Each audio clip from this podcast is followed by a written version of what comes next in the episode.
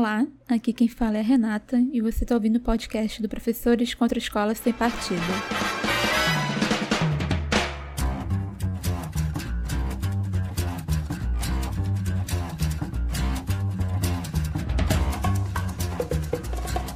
E aí, gente?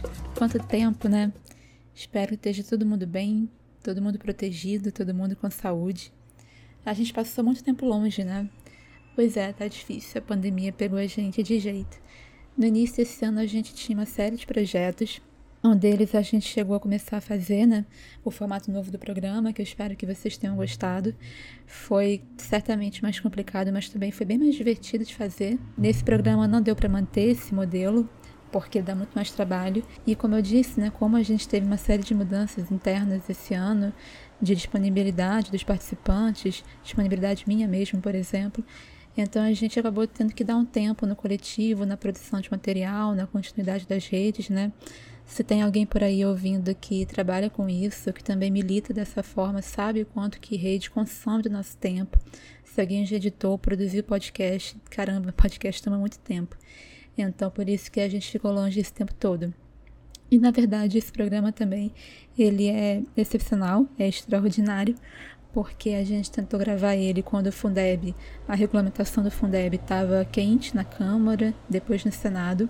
O Daniel Cara não conseguiu agenda, então a gente acabou gravando na sexta passada, sexta última, e a gente está lançando agora como aproveitando a fala do Daniel, que é alguém que participou de tão perto disso tudo, para fazer umas meio que uma retrospectiva, né, uma retomada de como foi o Fundeb esse ano e quais são os próximos passos que, que a gente tem que esperar do Congresso, do Bolsonaro, enfim, né?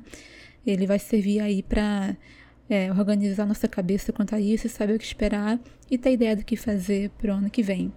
É, eu vou dar mais alguns recados. Quem quiser ir direto para o programa, vai estar tá na descrição do episódio a minutagem para você pular direto para lá.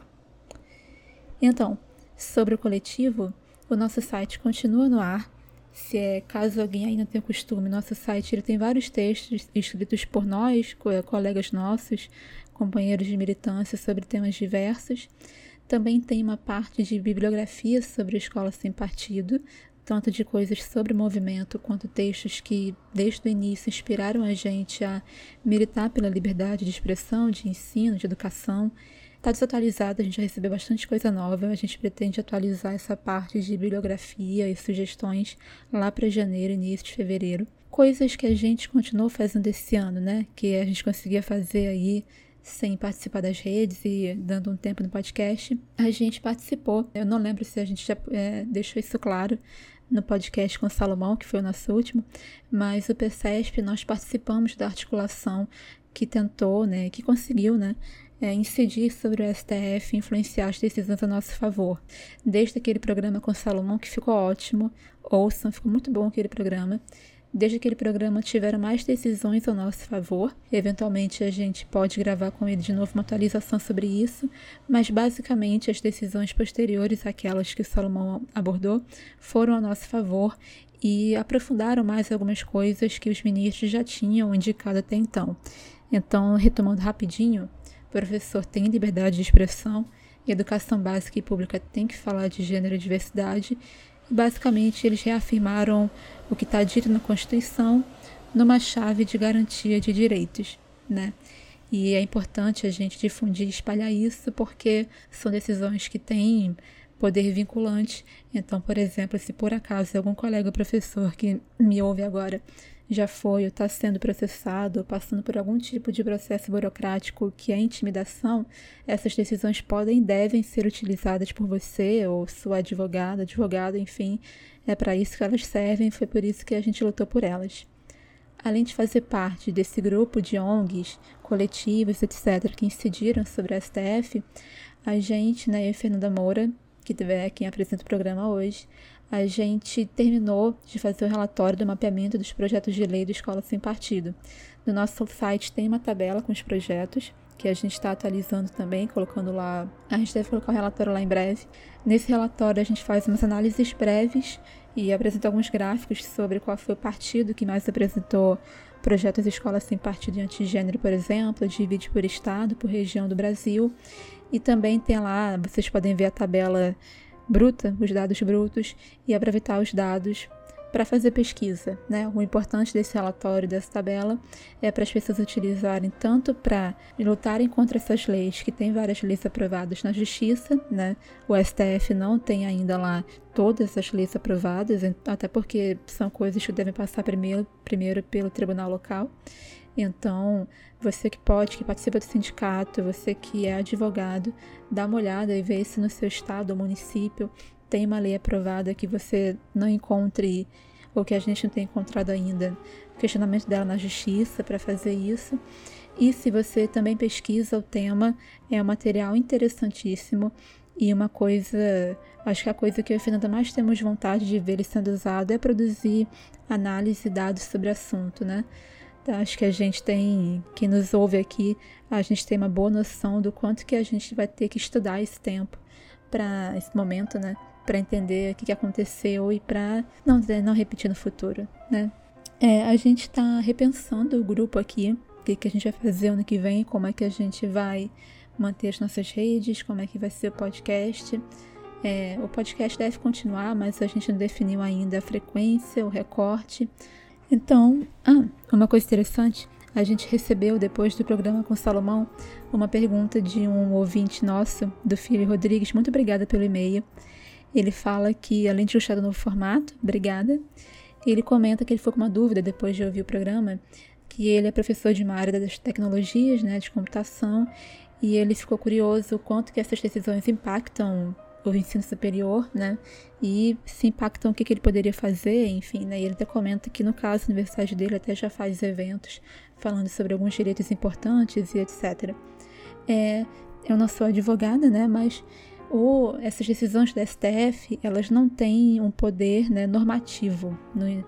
elas não vão, por si só, criar programas ou deveres para os professores de ensino superior elas servem sim para embasar, por exemplo, se o seu departamento decidir dar uma disciplina que fale sobre tecnologia e racismo, algoritmos e racismo, por exemplo, essas decisões aí sim certamente podem ser usadas para embasar essa cadeira no caso dela sofrer algum tipo de perseguição ou de resistência mais com cara de censura mesmo. E como o outro lado gosta muito de usar a via jurídica para fazer valer as suas ideias, então para a gente também ter aí como se proteger no âmbito jurídico da coisa, né? A gente está juridicamente assegurado de que a gente pode, deve falar disso e aí agora tanto na educação básica quanto no ensino superior.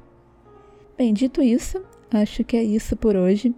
Espero que vocês estejam bem, não aglomerem no Natal, usem máscara. É, vamos torcer pela vacina, mesmo estando no Brasil. Então é isso, gente. Bom programa. Bom final de ano para vocês e até ano que vem. Bom dia, boa tarde, boa noite. Estamos aqui com mais um programa do Professores contra Escola Sem Partido, dessa vez sobre o Fundeb. É, hoje nós temos um convidado super especial que a gente agradece muito por estar aqui com a gente, Daniel Cara. Daniel, é, a gente queria que você se apresentasse. Olá, Fernanda Moura. Em primeiro lugar, é um prazer estar aqui junto com vocês no podcast do Professores contra o Escola Sem Partido, que, aliás, é um podcast vitorioso, né? Porque a gente tem, tem avançado aí na luta contra o Escola Sem Partido. É claro que não é uma luta que se vence por batalhas, né? Um processo longo que está sendo enfrentado, mas a gente está enfrentando com sucesso e nós também tivemos sucesso no dia 17 de dezembro, na tramitação do Fundeb, da regulamentação do Fundeb, garantimos dinheiro público para a escola pública no ensino fundamental e médio. Bom, eu sou Daniel Cara, professor da Faculdade de Educação da Universidade de São Paulo, sou dirigente da campanha nacional pelo direito à educação e sou também ouvinte do trabalho de vocês e acompanho o trabalho que vocês fazem, sou fã de vocês. Obrigada, Daniel. A gente que é fã da campanha e sua, a gente sempre acompanha eh, vocês nas redes. É, e a gente estava acompanhando esses dias todos como estava a movimentação da campanha, né? Tudo que a campanha tem feito para conseguir é, aprovar o melhor Fundeb possível, né?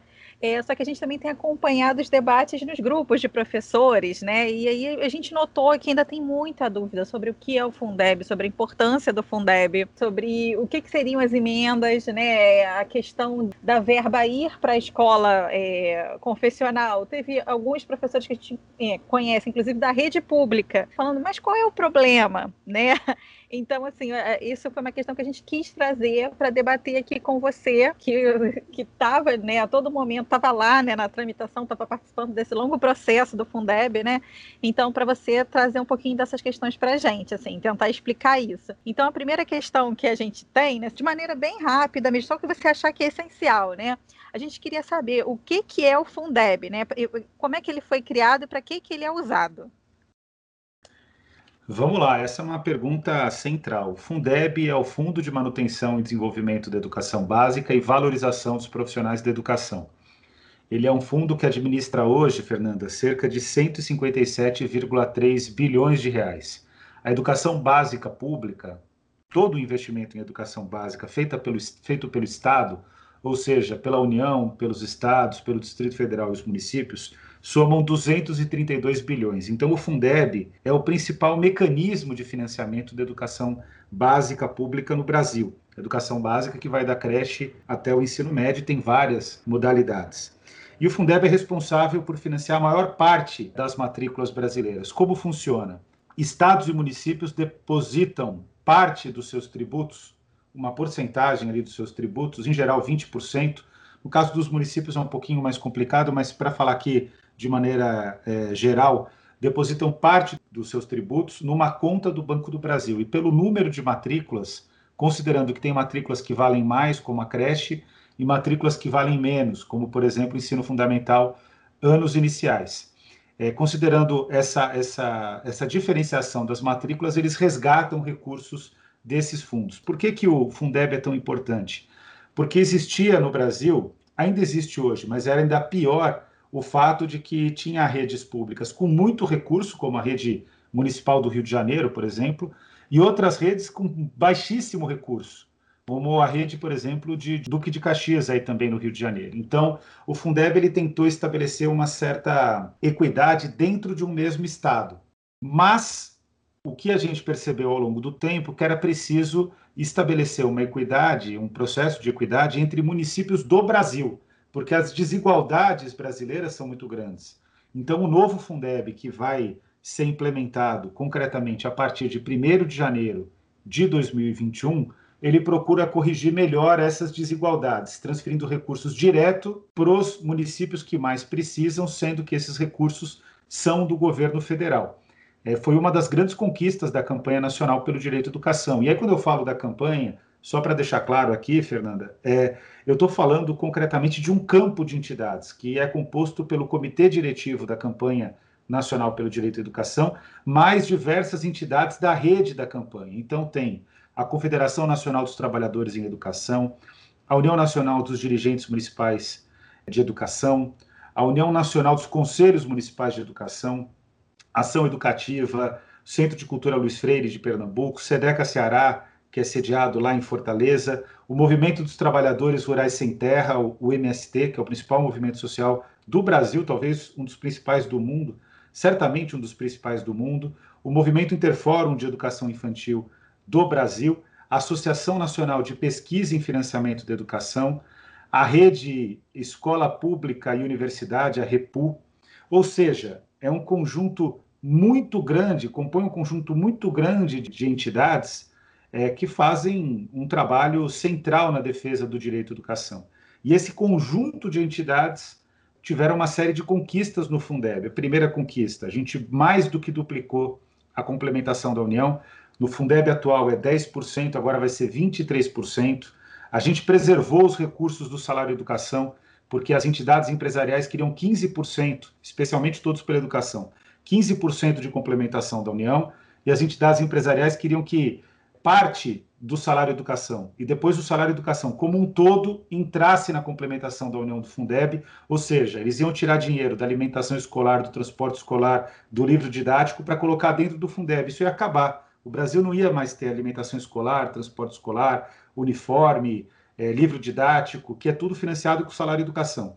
Então a gente conseguiu preservar o salário educação, a gente estabeleceu dentro da Constituição Federal o custo aluno-qualidade, nós criamos esse sistema que eu já falei para vocês, que é o sistema híbrido, que ele, ele mantém os 157,3 bilhões do Fundeb funcionando conforme a tradição da política de fundos, que começa com o Fundef em 98, vai até 2006, a partir de 2007 é o Fundeb. O Fundef era só do ensino fundamental, o Fundeb é da creche até o ensino médio, passando por todas as modalidades da educação básica.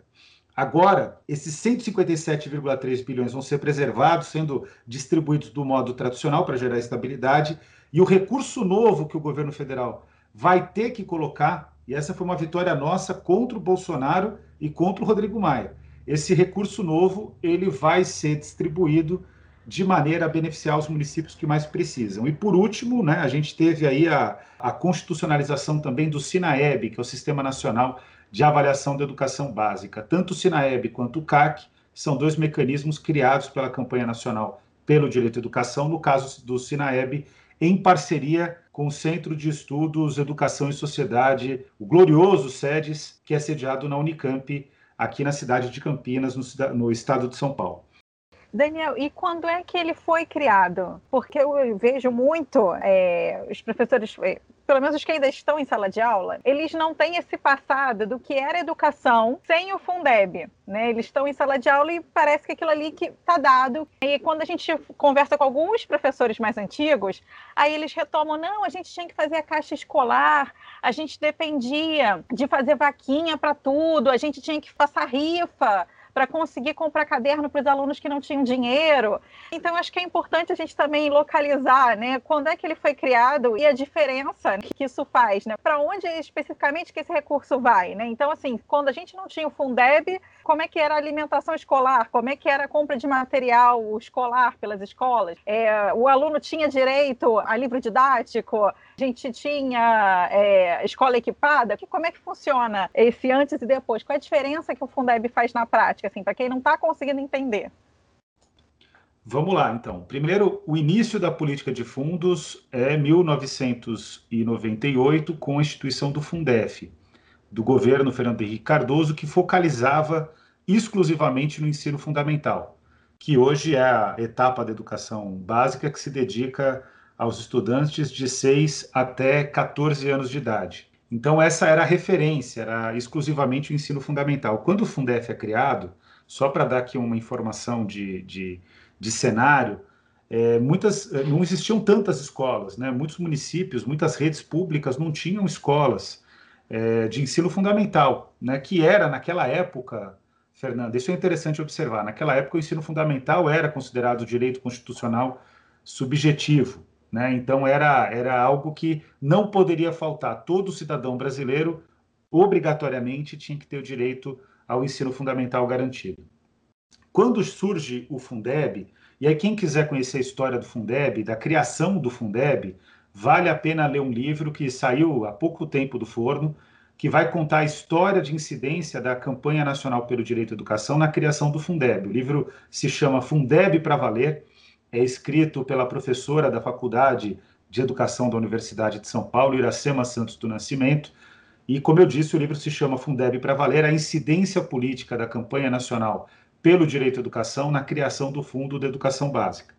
O Fundeb, quando ele é criado, Fernanda, o governo Lula não queria que as creches estivessem no Fundeb. E aí a sociedade civil, a campanha nacional pelo direito à educação, lidera esse processo, consegue colocar as creches no Fundeb. O governo federal também, governo do presidente Lula, não queria a complementação da União. O que, que é a complementação da União? A cada um real colocado em conjunto por estados e municípios, o governo federal coloca 10 centavos. Mas como é distribuído esses 10 centavos que o governo federal coloca? Para todos os estados? Não. Para os estados que não atingem um patamar mínimo de financiamento de matrículas. Então, em geral, vai para 9 a 10 estados que se localizam nas regiões norte e nordeste do país. Então, esse é o Fundeb atual, porque ele termina no dia 31 de dezembro de 2020. O novo Fundeb que nós aprovamos na emenda à Constituição 108 de 2020 Aí ele já traz vários aperfeiçoamentos, como eu citei anteriormente para vocês. Qual que é o ponto aqui importante, fundamental para a compreensão. Antes do Fundeb, e acho que aí fica fácil para todos os professores, não existia piso do magistério. Para muitas redes públicas, o piso é pouco, mas para a maior parte das redes públicas brasileiras, a esmagadora maioria, o piso foi um alento, porque nenhum professor pode ganhar menos do que o valor do piso. Isso é uma grande conquista, até porque o Fundeb é quem determina que a valorização do piso ela tem que ser maior do que a inflação. Então, essa é uma conquista bem objetiva do Fundeb. Hoje, para vocês terem uma ideia, o piso paga R$ 2.886,24 para uma jornada de 40 horas. Antes não existia isso. Esses outros aspectos que você coloca na sua pergunta, alimentação escolar, é, livro didático, esses são financiados com salário educação. Mas se dependesse do Todos pela Educação, colocar o nome aqui claro, esse valor, esse recurso que está além do Fundeb hoje, que a gente conseguiu que ficasse além do Fundeb, ele seria incorporado ao Fundeb e essa política ia deixar de existir. Por quê? Porque quem está no Todos pela Educação nunca pisou numa escola pública. Então não sabe a importância de uniforme escolar, de alimentação escolar, que é tudo pago com salário educação. Transporte escolar, livro didático. Aliás, né, num, num dos debates da tramitação da emenda à Constituição, a presidenta do Todos pela Educação, ela disse que não é necessário. Ela, Maria Helena Guimarães de Castro, Binho Marques, Marisa Abreu, que são os consultores que estão ali em torno do Todos pela Educação, eles disseram que biblioteca em escola não é necessário, Fernanda, porque biblioteca não gera aluno leitor. Olha o cinismo. Então quer dizer que a falta de biblioteca gera aluno leitor a, aventura no mundo da literatura. Então, concretamente, esse ponto Fundeb, o Fundeb atual, né, que está em vigor, ele ainda não resolveu. Ele tem vários méritos. Ele foi um grande avanço, foi uma grande conquista. A campanha nacional pelo direito à educação até ganha o prêmio Darcy Ribeiro pela sua incidência no atual Fundeb. Mas o novo Fundeb supera essas questões e a superação dessas questões se dá concretamente pela incidência desse campo amplo que é o campo da campanha nacional pelo direito à educação. Maravilha, Daniel, obrigada. A gente vai botar o livro, o link para o livro da professora Iracema aí, porque com certeza vai ser importante para as pessoas entenderem, né, como é que se deu essa história e tudo que significa a gente conseguir aprovar o Fundeb, né? Você falou dessa fala sobre as bibliotecas, achei fenomenal, né? Quando eles comentam. Não foi assim, não há provas de que uma biblioteca na escola melhora os índices de leitura. Realmente é muito cínica.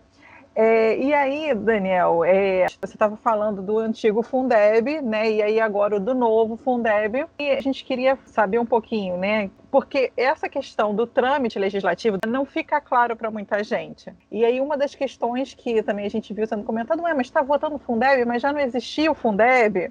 Né? Então o Fundeb ele tinha uma data de validade, né? vencia agora, como você falou. É, o governo Bolsonaro não queria votar agora, né? Queria deixar que a gente ficasse um ano aí sem financiamento, né?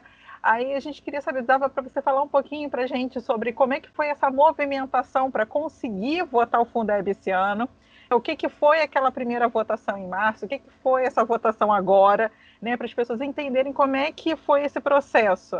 Também como é que se dá essa questão de vota na Câmara, vota no Senado, vota na Câmara de novo, que foi esse movimento que a gente viu essa semana.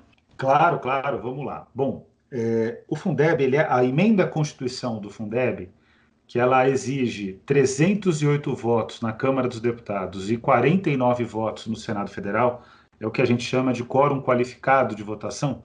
A, a, emenda à Constituição do Fundeb ela foi promulgada no dia 26 de agosto de 2020. Então, ela tramitou de 2015 até 2020, até 21 de julho de 2020 na Câmara dos Deputados e ela teve uma tramitação célere no Senado Federal, que foi de 22 de julho até 25 de agosto. Dia 26 de agosto é promulgada a emenda à Constituição. O Fundeb atual, que termina a vigência no dia 31 de dezembro de 2020, é um Fundeb que ele está no ato das disposições constitucionais transitórias. Então ele é um Fundeb que não é permanente.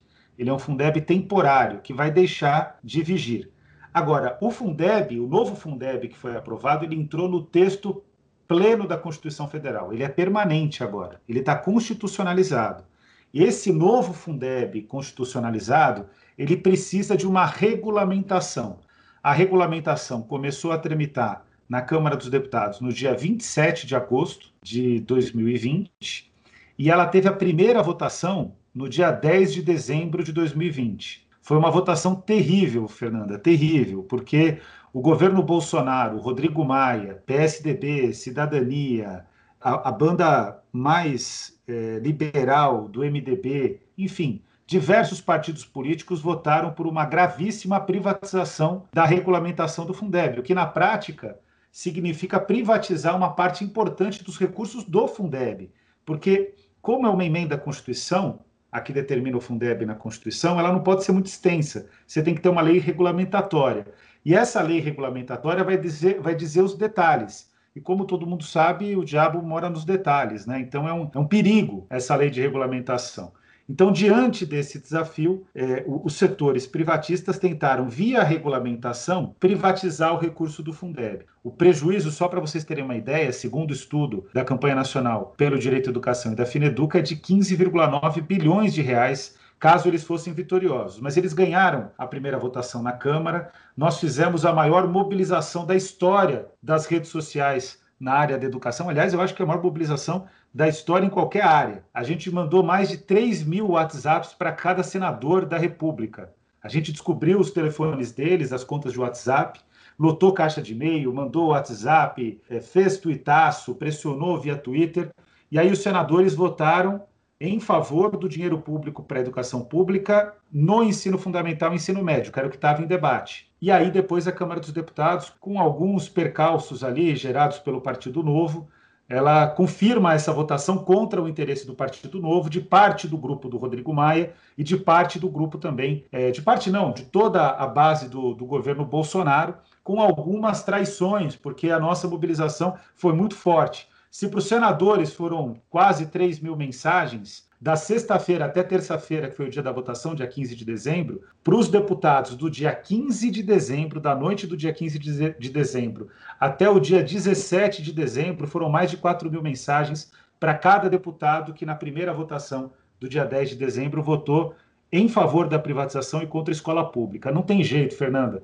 Mexeu com a educação pública, esse recado tem que ser claro mexeu com a educação pública, com o financiamento da educação pública, a rede da Campanha Nacional pelo Direito à Educação não vai perdoar. A gente vai para cima mesmo.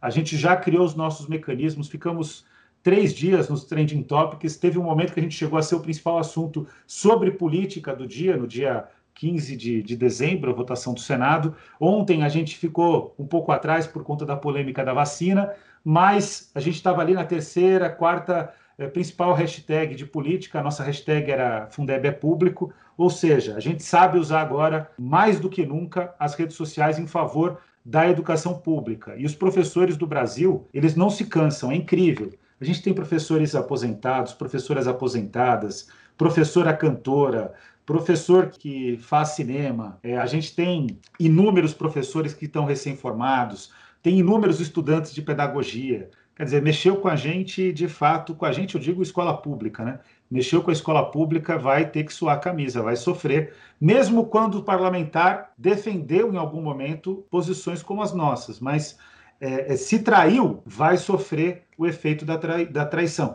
Não é ameaça, isso é política. O que, que é política nesse caso? A gente tem uma agenda, a gente defende essa agenda, a gente argumenta tecnicamente essa agenda e a gente pressiona o parlamentar única e exclusivamente porque ele está imbuído de um cargo público e ele tem que responder à população brasileira e à educação brasileira. Então, foi uma delícia essa vitória, foi uma vitória acachapante no dia 17 de dezembro e, e eu espero que, que os parlamentares não queiram nos enfrentar de novo, porque se enfrentarem, vão sofrer. Excelente, Daniel. Foi, não, foi muito, foi muito bonita, sem dúvida, a mobilização e a vitória. E a gente já tinha tido uma primeira grande vitória, né, que foi ver o Bolsonaro voltando atrás no posicionamento, né? Porque o primeiro posicionamento era que não se votasse o Fundeb esse ano, né? E aí depois ele decide permitir que o Fundeb fosse votado, né, que a sua base votasse o Fundeb, é, devido à pressão, base sentiu e depois também resolve sair como pai do Fundeb. Claro que não colou, talvez para nos 30% tenha colado, não sei, mas para o restante da população não colou, né? Mas você quer comentar um pouquinho essa mobilização e esse movimento do, do Bolsonaro, das suas bases, do Bolsonaro, Paulo Guedes, né, nessa ainda e vindo a respeito do Fundeb? Então, Fernanda, eu não assisto o Fantástico, mas a gente já poderia pedir música no Fantástico, porque a gente ganhou não só três vezes, a gente ganhou quatro vezes do Bolsonaro. A brincadeira é que quem faz três gols numa partida é, pede música no Fantástico, né? O que, que aconteceu? Em agosto, é, o Bolsonaro não queria votar o Fundeb, ele apresentou um projeto de privatização do Fundeb na Constituição, é, feito pelo Paulo Guedes. Isso, a votação foi dia 21 de julho, ele apresentou no final de semana anterior, né? Deu o Jornal Nacional, eu entrei inclusive no Jornal Nacional para criticá-lo, é, para criticar o Paulo Guedes, porque quando também a, a imprensa precisa de uma crítica contundente ao Bolsonaro, ela não vai buscar no Todos pela Educação, na Fundação Lehman, no, no Itaú Social, enfim, nessas instituições que são instituições de caráter privatista. Ela vai buscar em quem defende a escola pública, porque tem fala mais legítima e mais consistente. Então a gente entrou ali no Jornal Nacional, foi para o enfrentamento, e aí vence no dia 21 de julho. Então a primeira vitória contra o Bolsonaro é exatamente essa que você está comentando. Ele tentou trazer para ele o Fundeb no dia 21 de julho, e a gente venceu o Bolsonaro na votação, inclusive porque o Partido Novo, a pedido do Bolsonaro, pedido do Paulo Guedes e articulado com Rodrigo Maia, tentou derrubar o custo aluno qualidade do texto da Constituição. E perdeu quando apresentou o destaque. A gente colocou mais de 390 votos em favor do custo aluno qualidade, né? Quebrando o Bolsonaro, quebrando Paulo Guedes, quebrando Rodrigo Maia, quebrando todos pela educação que se opôs ao custo aluno qualidade. Então, essa foi a primeira vitória. Aí o Bolsonaro vai, vai para a imprensa e diz que ele conquistou o Fundeb, né? o que claramente era uma, uma mentira. Mas o Bolsonaro não tem nenhum problema em mentir. Quando vota no Senado, mais uma vez ele tentou desfigurar o Fundeb, especialmente tirar o custo aluno qualidade. Ele nem teve coragem de avançar, porque os senadores já estavam muito comprometidos conosco. Aliás, quero fazer um reconhecimento que o Senado Federal, muito mais do que a Câmara dos Deputados, tem defendido as pautas da educação. A terceira vitória que nós tivemos contra Bolsonaro, ele fez um gol na gente, que foi a votação do dia 10 de dezembro na Câmara dos Deputados, mas a terceira vitória que a gente teve contra o Bolsonaro foi no Senado Federal. Vários membros do governo foram ao Senado pedindo para que fosse mantido o texto da Câmara dos Deputados privatista em relação ao ensino fundamental e ensino médio, aprovado na Câmara dos Deputados. A gente foi para cima com argumento técnico, e aí a gente conseguiu, Fernanda, algo inédito, porque eu entrei no Jornal Nacional na sexta-feira, falei, aliás, entrei na quinta-feira na votação da Câmara, na quinta-feira de madrugada, já era dia 13 de dezembro, já era sexta-feira, porque foi na madrugada, entrei no Hora 1 da, da Rede Globo. Antes pautei o Jornal da Globo, né? A gente fez uma conversa com, com a repórter, pautou, aí depois entrou no Hora 1. É, na sexta-feira à noite eu entrei no Jornal Nacional, na terça-feira, no dia da votação do Senado, deu Jornal Hoje e deu também Globo News com uma cobertura extensa sobre o nosso estudo com a Fineduca, que provava que o Bolsonaro, Rodrigo Maia, porque o Rodrigo Maia ajudou a privatização, tem que deixar isso claro. O Rodrigo Maia, ele posa de bonzinho, de bonzinho, mas ele é um grande inimigo da educação pública. Ele tem aprovado matérias como a emenda à Constituição 95 de 2016, que são contra a educação pública e contra todos os direitos sociais. Ele é, ele, o sonho do Rodrigo Maia é o mesmo do Paulo Guedes. Eles só batem cabeça porque eles querem ter protagonismo na maldade. Mas o sonho dos dois, na prática, é fazer do Brasil um Chile, que só vai ser consertado agora graças à grande mobilização social e uma das coisas, uma das páginas mais bonitas da história política recente do mundo, que é uma constituinte que vai ser decidida metade por homens e metade por mulheres, né? que é uma enorme conquista do povo chileno. Não canso de repetir, eu estudo o caso chileno da área de educação e sou apaixonado pelos movimentos educacionais de lá. Mas, concretamente, o, o, o Rodrigo Maia ele quer emular o que aconteceu no Chile. Então, ele e Bolsonaro se articularam no texto da Câmara, a gente derruba no Senado Federal, então essa é a nossa terceira vitória contra o Bolsonaro, e a quarta vitória foi no dia 17 de dezembro, que aí a gente venceu novamente de Bolsonaro, de Partido Novo, o Rodrigo Maia, que não é bobo nem nada, veio para o nosso lado. É claro que a gente recebeu o voto do Rodrigo Maia, a articulação de parte do grupo do Rodrigo Maia, mas não recebeu o Rodrigo Maia. Quer dizer, o Rodrigo Maia, a gente tem muita clareza que não faz parte do, do nosso campo, né? É, fomos vitoriosos e, e agora é preciso acompanhar, porque muitos detalhes do Fundeb vão ser normatizados por portarias e decretos do Palácio, do Planalto e Ministério da Educação. Então tem riscos aí, né? Então provavelmente a gente vai ter que fazer um fazer decretos legislativos revogatórios, fazer decreto legislativo para para anular os efeitos das iniciativas privatistas do Bolsonaro e do ministro da Educação Milton Ribeiro. Mas a gente está preparado, Fernando. A gente está com, com sangue nos olhos e sorriso no rosto, como tem que fazer política, né? Tem que ir para cima desses caras para garantir é, concretamente o um investimento adequado em educação pública. Com certeza. E aí, Daniel, uma questão que você falou dessa vitória, né? Então a gente pode considerar que esse texto aprovado é um texto bom. O que, que significa também ter aprovado junto com esse Fundeb o CAC? Pode falar um pouquinho do CAC também? Vamos lá. Bom, o texto de regulamentação, eu não vou dizer aqui para vocês que é um texto bom. Por quê? porque é um texto que ele é muito limitado em relação a outro texto que está no Congresso Nacional, que foi escrito pelo senador Randolph Rodrigues, porque esse texto que foi aprovado, inicialmente ele surge da deputada professora Dorinha. E a professora Dorinha, ela, ela é uma importante parlamentar na área de educação, mas nem sempre ela corresponde aos anseios da educação pública, da, da escola pública, da, da gestão pública, da escola pública, da gestão democrática ela de vez em quando, é raro, ela erra, e ela errou nessa regulamentação, ela sabe disso. Ela acabou implementando mecanismos que, que são mecanismos de reforma empresarial, ainda que minoritários, mas ela per, permitiu que eles existissem no texto dela, né? E esses mecanismos não foram todos debelados. O texto do Randolph, que não foi tramitado, ele não tramitou concretamente, é, é, um texto muito arrojado, correto, é preciso, é um texto que faz com que o financiamento seja adequado e, de fato, viabiliza na regulamentação da matéria o custo aluno qualidade. De maneira muito sintética, o que é o custo aluno qualidade? O custo aluno qualidade significa garantir que todos os estudantes brasileiros estudem em escolas com profissionais da educação bem remunerados, professores e não, e não professores, todos os profissionais da educação das escolas públicas com política de carreira, número adequado de alunos por turma, e todas as escolas públicas brasileiras com biblioteca, no mínimo com 4 mil títulos, laboratórios de ciências e mídias, laboratórios de informática, internet banda larga, quadra poliesportiva coberta, alimentação nutritiva, transporte escolar digno e todas as escolas. Olha só que dado terrível, porque tem muitos estudantes que não têm acesso água potável nas suas escolas públicas, então todas as escolas públicas com água potável e todas as escolas públicas com acesso a saneamento básico e também acesso à luz elétrica. Nossa, luz elétrica e saneamento básico, isso é muito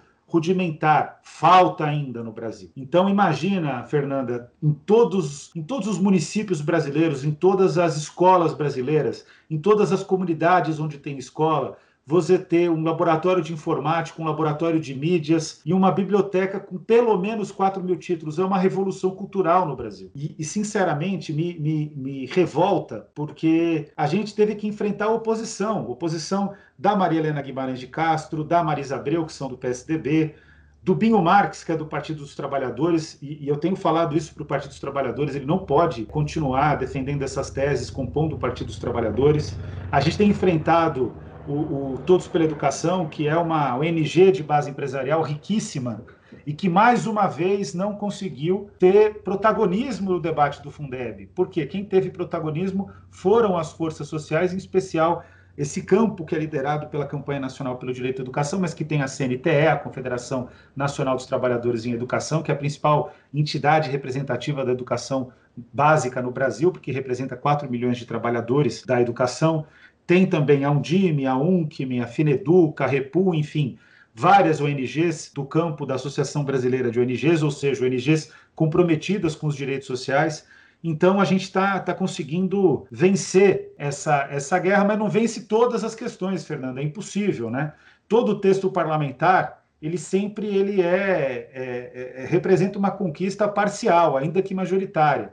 Eu me lembro de uma vez que eu tive num, numa atividade em 2008, na cidade de Salvador, em dezembro de 2008, eu fui convidado para fazer a fala. Fui convidado, não, fui eleito, né? Para fazer a fala representando a sociedade civil da América Latina na cúpula de presidentes. E era a primeira atividade do Raul Castro, né? E eu cheguei para fazer o discurso cheguei um pouco antes do que poderia e, e, acabei entrando por uma falha da segurança, acabei entrando na sala. E, e o Raul Castro estava dizendo, ele estava sendo questionado sobre a questão parlamentar. Naquela época, a Venezuela era representada pelo Hugo Chávez, a Argentina pela Cristina, mas o Néstor estava vivo, é, o Lugo era presidente do Paraguai, enfim, estava o Tabaré mas também estava o Mujica. É, assim, olha, foi, foi um evento espetacular. O Lula, presidente do Brasil, e o Lula, antes de, de me passar a palavra, ficou todo mundo meio constrangido porque eu entrei na sala, né? E eu ia falar para eles que eles tinham que financiar educação, mesmo na crise é, global de setembro de 2008, né? Financiar adequadamente os direitos sociais. E aí o Raul Castro estava dizendo né, que, é, mesmo no contexto cubano, que é um parlamento revolucionário, um, um sistema parlamentar é, revolucionário, é, existem processos de negociação para a formulação das leis. Então, você sempre vai perder alguma coisa, ainda mais num governo é, Bolsonaro e no Congresso Nacional é, representado, né, composto, melhor dizendo, por essa legislatura que é a pior da história. Né? Então, é, o texto ele não dá para cravar que ele é bom, mas dá para cravar que ele não é privatista. E essa é uma conquista desse nosso campo. E esse campo que também faz parte a rede dos professores contra a escola sem partido, porque essa rede de vocês comunga das mesmas ideias do que a campanha nacional pelo direito à educação, CNTE, Fineduca, Repu. Então eu estou bastante orgulhoso. Agora com a consciência que 2021 vai ser guerra, porque a regulamentação do Fundeb continua em 2021 tem partes da regulamentação que não foram resolvidos, não foram partes resolvidas, melhor dizendo, agora. Então a gente vai ter que ir para cima, Fernando. E vai ser uma guerra. Ainda mais pelo clima que ficou. Porque foi um clima terrível a finalização da matéria, porque o Senado Federal praticamente deu um puxão de orelha na Câmara dos Deputados. Rodrigo Maia é um ex-presidente em exercício, agiu de maneira egoística na, na negociação é, do, do, Fundeb, tentou fazer do Fundeb uma estratégia de afirmação do grupo político dele. O Arthur Lira tentou fazer a mesma coisa, mas a variável dominante ali foi a mobilização da educação pública. Né? Então, quem ganhou ontem foi a escola pública. E quem ganhou ontem foi a comunidade educacional que conhece a escola pública, que vive na escola pública, que trabalha na escola pública e acredita na escola pública. Desse grupo não faz parte essas associações de base empresarial. Obrigada, Daniel. E aí, é, eu queria saber um pouquinho dessa, realmente, dessa movimentação da base empresarial, né? A gente viu essa derrota que, que o puxão de orelha que o Senado deu adiantou, né? Aquela primeira votação que tinha havido na Câmara tinha sido muito ruim para a gente, né? De fato, ontem não, não tem comparação, né, com a primeira votação na Câmara, a votação que aconteceu ontem. E aí, é, depois teve a votação né, desse destaque. Né? É, parece que tinha mais destaques para serem votados, mas só foi votado um, que era justamente o destaque que o Novo faz é, a respeito da verba ir para as escolas confessionais. Né? Então, se você pudesse falar um pouquinho disso, né, desses interesses, quem são esses grupos que estão puxando isso. Eu estava aqui dando uma olhada em quem votou. Né? Então, assim, além do Partido Novo, né, era muito significativo é, o pessoal das bancadas evangélicas e católicas, né, todo, todo aquele pessoal com nome de, de pastor, o pessoal da Canção Nova, também era muito significativo o pessoal da, da militarização, né? Então todo mundo que tinha nome de delegado, de general, de cabo, né? Todo esse pessoal com título militar e policialesco, todo mundo votando contra a educação, né? É, não é novidade, mas então se você puder comentar um pouquinho isso, né? E aí também debater um pouquinho dessa questão se, se a gente está falando aí de uma privatização, de uma terceirização, como é que esses grupos que estão defendendo esses interesses privatistas, né? Eles estão agindo. Então, é, é, essa é uma questão interessante, né? Porque o, o Lenin falava que é, é, é, um dos, dos, dos, males né, da, de grupos de, de esquerda era o infantilismo de esquerda. Eu não acho o termo bom porque as crianças não podem ser culpabilizadas pelo comportamento imaturo dos adultos, né? Mas o Partido Novo é, é, a própria expressão da imaturidade de direita, né? O Partido Novo é mais bolsonarista do que os bolsonaristas nas votações do, do Congresso Nacional, né?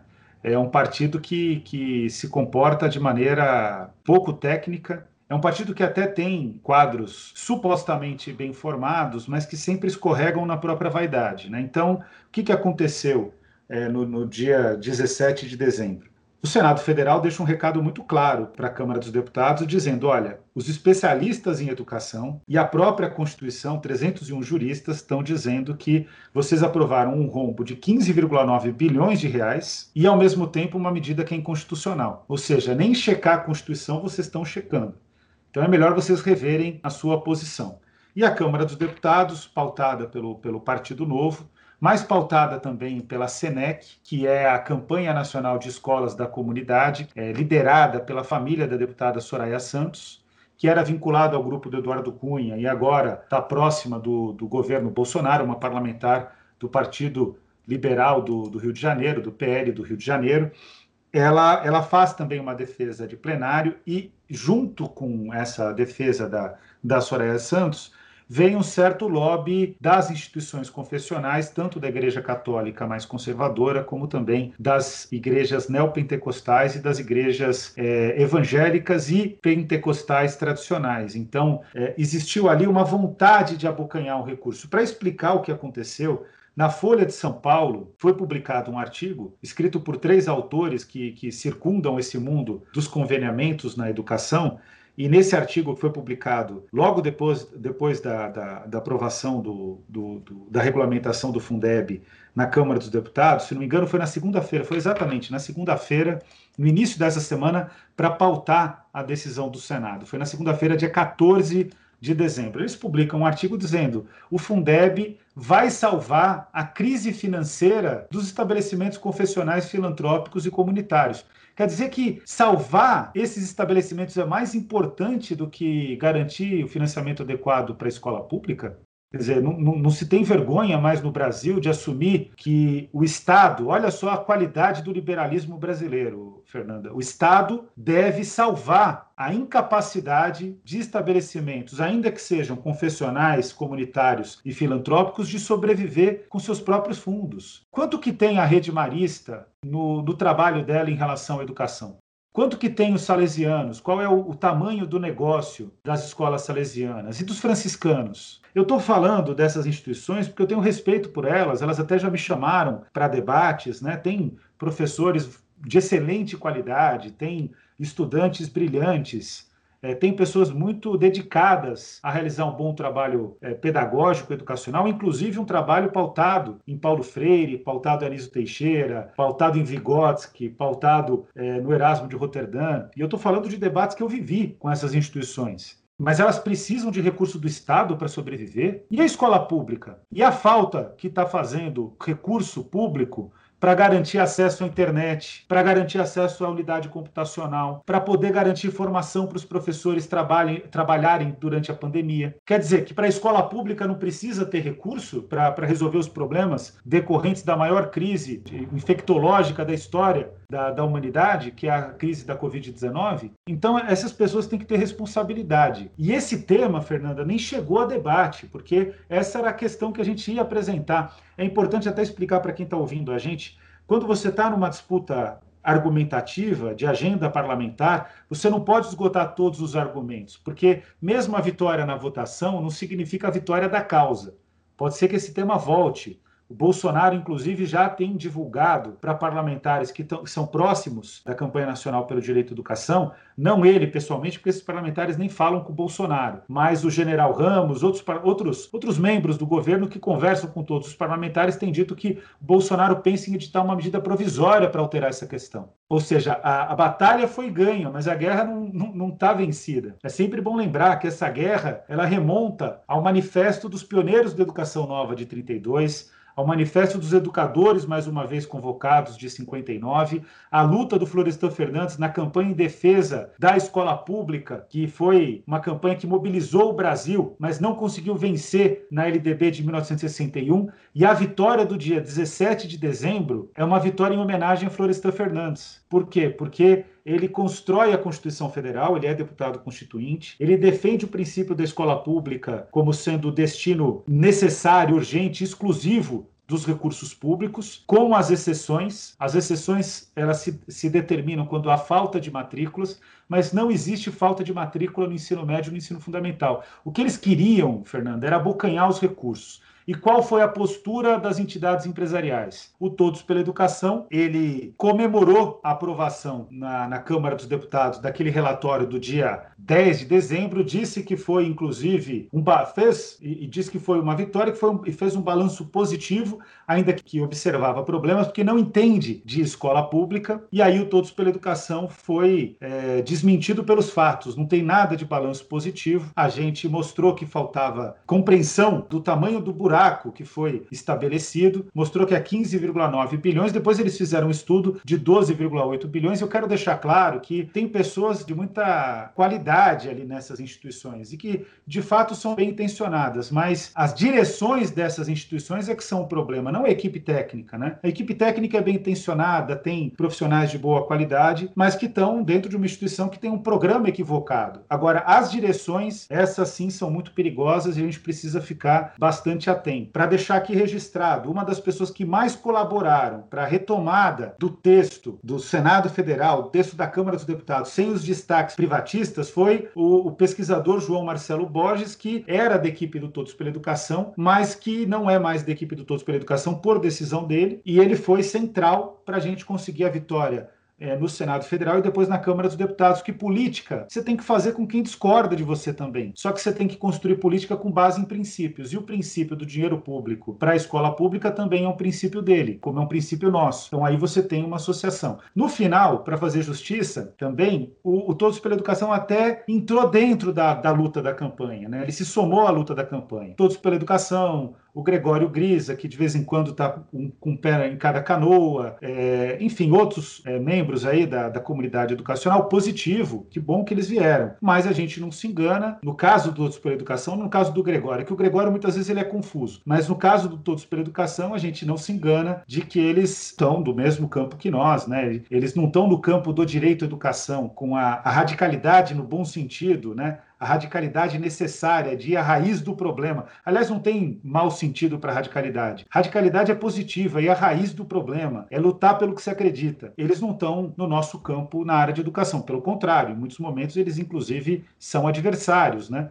Adversário não é inimigo, porque quando a gente fala isso também, Fernando, o pessoal acha que a gente está declarando uma guerra antidemocrática, que o inimigo em comum é Bolsonaro. O inimigo da escola pública é o ultraliberalismo, inclusive desse suposto centro liberal, que na prática é a direita liberal, representada pelo Rodrigo Maico, Todos pela Educação está nesse bloco de poder aí, né? É, e o inimigo também é o Bolsonaro, que é a extrema-direita é, retrógrada, reacionária, Agora, concretamente, campo que, de, que defende o direito à educação é aquele que quer justiça social. E justiça social só se estabelece com o financiamento adequado dos direitos sociais.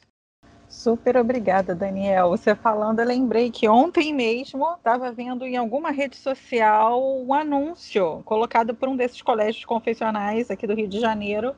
O anúncio enorme, muito tempo de propaganda e eles mostrando o colégio, para mostrar que só eles tinham a infraestrutura necessária para atender os alunos em tempos de Covid, porque eles tinham é, não sei quantos mil é, metros de escola na educação infantil e no primeiro segmento, é, inclusive cada turma tinha seu próprio banheiro, para você ter noção, né? E aí eu fiquei, gente, no mesmo dia que a gente está discutindo o Fundeb ir para essa essa instituição, esse tipo de instituição, né? Aí a gente pega e compara com a realidade da escola pública, em que em uma sala de 30 alunos se coloca 50, né? Que o banheiro não tem papel higiênico, às vezes não tem água corrente, não tem sabonete. E aí, uma escola como essa, que pode se vangloriar na internet dizendo que cada turma tem seu próprio banheiro, porque tem não sei quantos mil metros quadrados, né, é essa escola quer disputar recurso com uma escola pública, né? É uma coisa realmente inacreditável. É, Daniel, olha, a gente agradece muito a sua participação. É, a gente sabe como o seu tempo é precioso, como é que, como é, que é difícil para você ter agenda. A gente queria só saber se você tem mais alguma coisa que você acha importante destacar aqui sobre o Fundeb sobre, sobre os destaques, sobre o que ainda vem pela frente, o que, que a gente ainda vai passar, quais são essas possibilidades de emendas aí no texto que o Bolsonaro possa vir a fazer, se ainda tem mais alguma coisa a passar a ser votado no Senado ou se essa etapa já acabou. como é que é, a gente está nesse momento agora e o que, que você acha que vem ainda pela frente?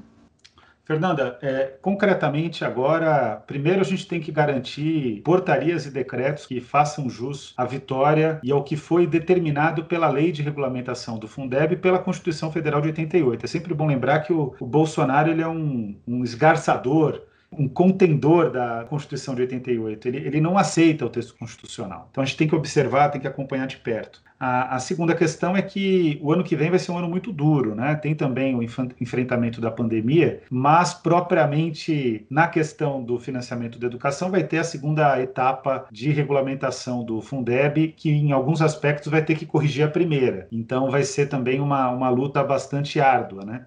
E a gente vai enfrentar no ano que vem, muito provavelmente, um processo mais recrudescido de obscurantismo, porque já vai chegando próximo das eleições. As eleições gerais de 2022 elas são uma obsessão é, do Bolsonaro, né? Então é, a gente tem que se preparar de forma inteligente, estratégica, com capacidade de leitura de cenário, mas essencialmente a gente tem que se preparar e tem que caminhar juntos. A gente tem que ter a capacidade de, de se articular mais, se articular melhor, compreender todos os aliados que defendem o direito à educação e fazer com que essa aliança seja, como aconteceu no dia 17 de dezembro, como aconteceu no dia 15 de dezembro no Senado, 17 na Câmara, é uma aliança vitoriosa. Então a gente tem que ter a capacidade de, de, de fato, para além do jogo partidário, para além das conjecturas políticas, a gente tem que ter a capacidade de caminhar juntos e fazer frentes amplas, amplas, mas programaticamente decididas.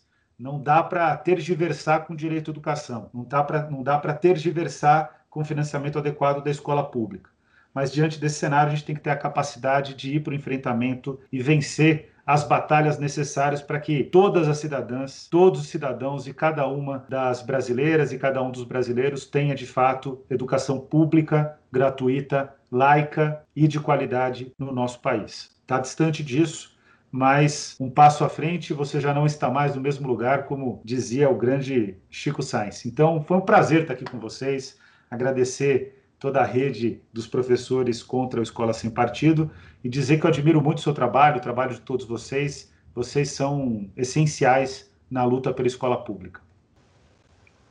Que isso, Daniel. A gente que agradece demais. Vocês são referência para gente, sempre foram desde o início. E a gente espera poder continuar junto e somando aí. Muito obrigada. Então a gente encerra por aqui, pessoal. Fiquem com a gente até o próximo episódio e acompanhem também as redes do Daniel e da campanha Nacional pelo Direito à Educação. Um abraço.